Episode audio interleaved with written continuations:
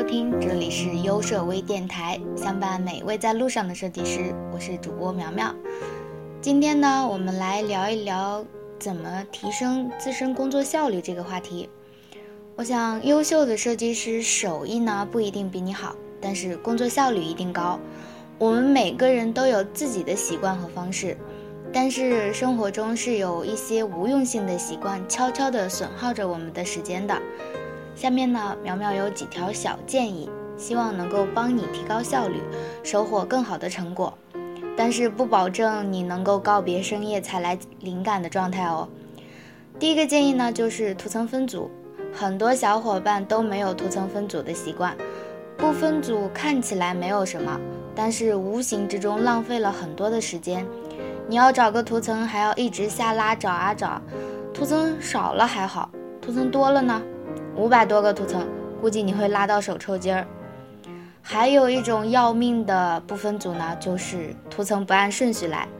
有一次，同事发来一个几百兆的 PSD，图层没有一个是对的。当时我的内心是有一万只羊驼奔腾而过啊。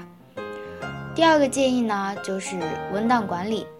我们每天生活在改改改的世界中，一个方案最终的定稿过程是有好多好多的设计版本的。因为设计版本多，文件杂乱，最后导致我们自己这个亲爹妈都找不到文件在哪了。所以为了证明自己不是后爹后妈，我们可以一个月整理或者备份一次文档。你可以按照项目分类，也可以按照时间分类，反正你怎么开心就怎么来分类咯。但是，但是一定要记得，记得，记得要分类哦。重要的事情说三遍。第三个建议呢，就是整理素材库。相信每个人都有私人小图库，没有的话，苗苗隔着音频和你手动再见。整理素材就像整理衣柜一样，要学会断舍离。我曾经收集过几个 T 的素材，然病了，我的工作效率和设计能力一点都没有提高。书到用时方恨少，图到用时才觉无。我们就是。被这句话所蛊惑了，我们看到喜欢的呢，就右键保存，看到的就保存，结果就是没用的太多，最后就是上网找图都比在素材库找图来得快，所以要学会只保留和收集最常用、最经典，或者说是最稀有的图片，把最常用和最经典的根据你自己的习惯命名整理成一系列的文件夹，这样呢可以方便你搜索关键词。第四个建议呢，就是设置快捷键以及建立标准模板。快捷键是提高效率的法宝，几乎每个软件都可以设置快捷键。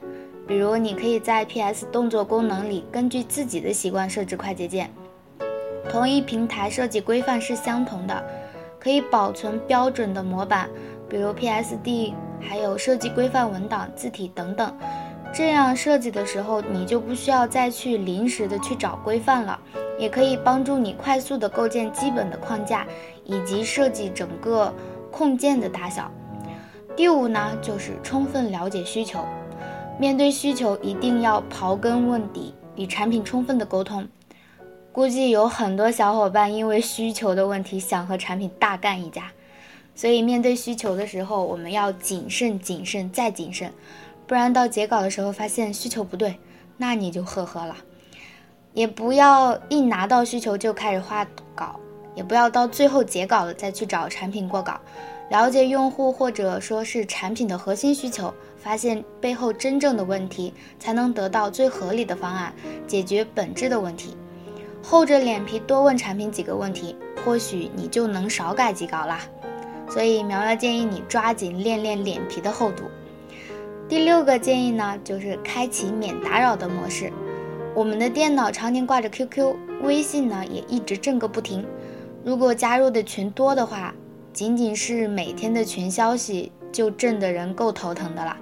如果你在做图的时候，电脑右下方的 QQ 一直闪，不点开呢，会想是谁给我发消息？点开一看是，亲，你还在做设计吗？你是不是立马就没心情了？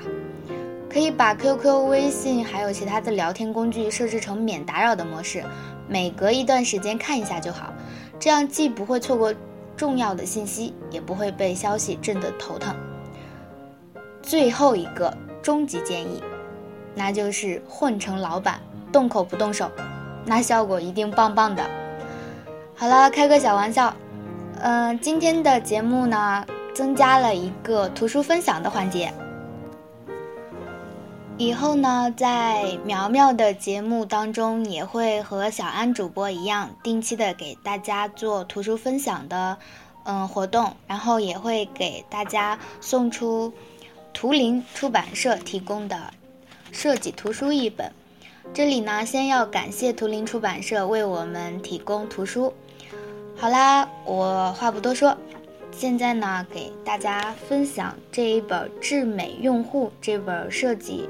交互设计丛书，其实因为这本书的图比较多，所以呢，苗苗分享呢是我自己看过这本书的内容之后，给大家分享的内容。所以说这本书的分享并不是完全按照这本书的格式来的。我们今天呢，先分享第一章为人设计。其实我们设计师在设计的过程中呢，都是从人的角度去出发的。设计师在解决设计问题的时候呢，主要的核心还是用户的需求。但是随着科技的发展，我们设计师与用户，或者说是主体与客体区分，已经渐渐的区分没那么明显了。为人设计的理念呢，也慢慢的开始让位了，变成了与人一起设计这个主题。所以说。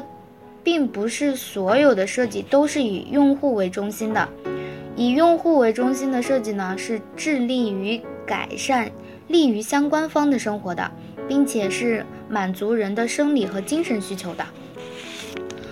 我们在看到一款产品的时候呢，可能说它最初的设计效果并不是我们现在看到的样子的。其实，决定一款产品的。力量吧，应该说是有很多方面的。第一个呢，可能就是厂商的短期经济利益，还有可能是设计师想要表达的意图，也可能说是因为某种社会风俗习惯，甚至有的时候可能是因为只有这样生产这款产品才是最快最经济的方式。嗯，所以说我们。在去设计一款产品的时候，不仅仅要考虑到人的需求，还要考虑到各个方面的，比如说经济呀、产品的工艺啊这些多个方面的。从交互角度来说的话，我们现在交互已经渗透到体验设计的方方面面了。在《智美用户》这本书里呢。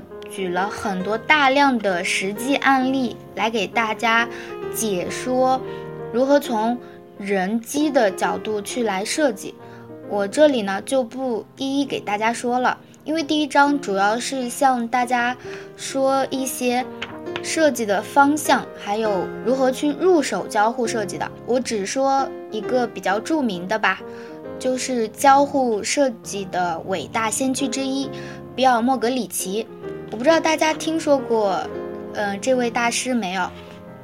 他说过一句话，就是未来的设计将更着眼于全局，以及对更多人、对社会乃至整个世界的影响。为什么会说这样一句话呢？我们现在做设计是仅仅是从一个设计师的角度来出发的，在未来呢？我们设计师可能会变成理疗师，或者说是预言家，很有可能会从发现用户的需求变成去了解动机的流程，还有还有用户的整个心理状态的这样的一个设计过程吧。其实和我们现在的设计心理学有一点的相似。嗯，莫格里奇他还认识到，或者说他提出了一个。只关注个体需求其实是远远不够的。他特别强调的指出，未来设计的方向是作为用户中心设计领域的先驱理论家。其实，用户中心的设计是非常的具有局限性的。还是那句话，我们未来的设计将更着眼于全局，以及对更多的人、对社会乃至整个世界的影响。这个也是因为全站型或者说是，呃，复合型人才出现的一种趋势前兆吧。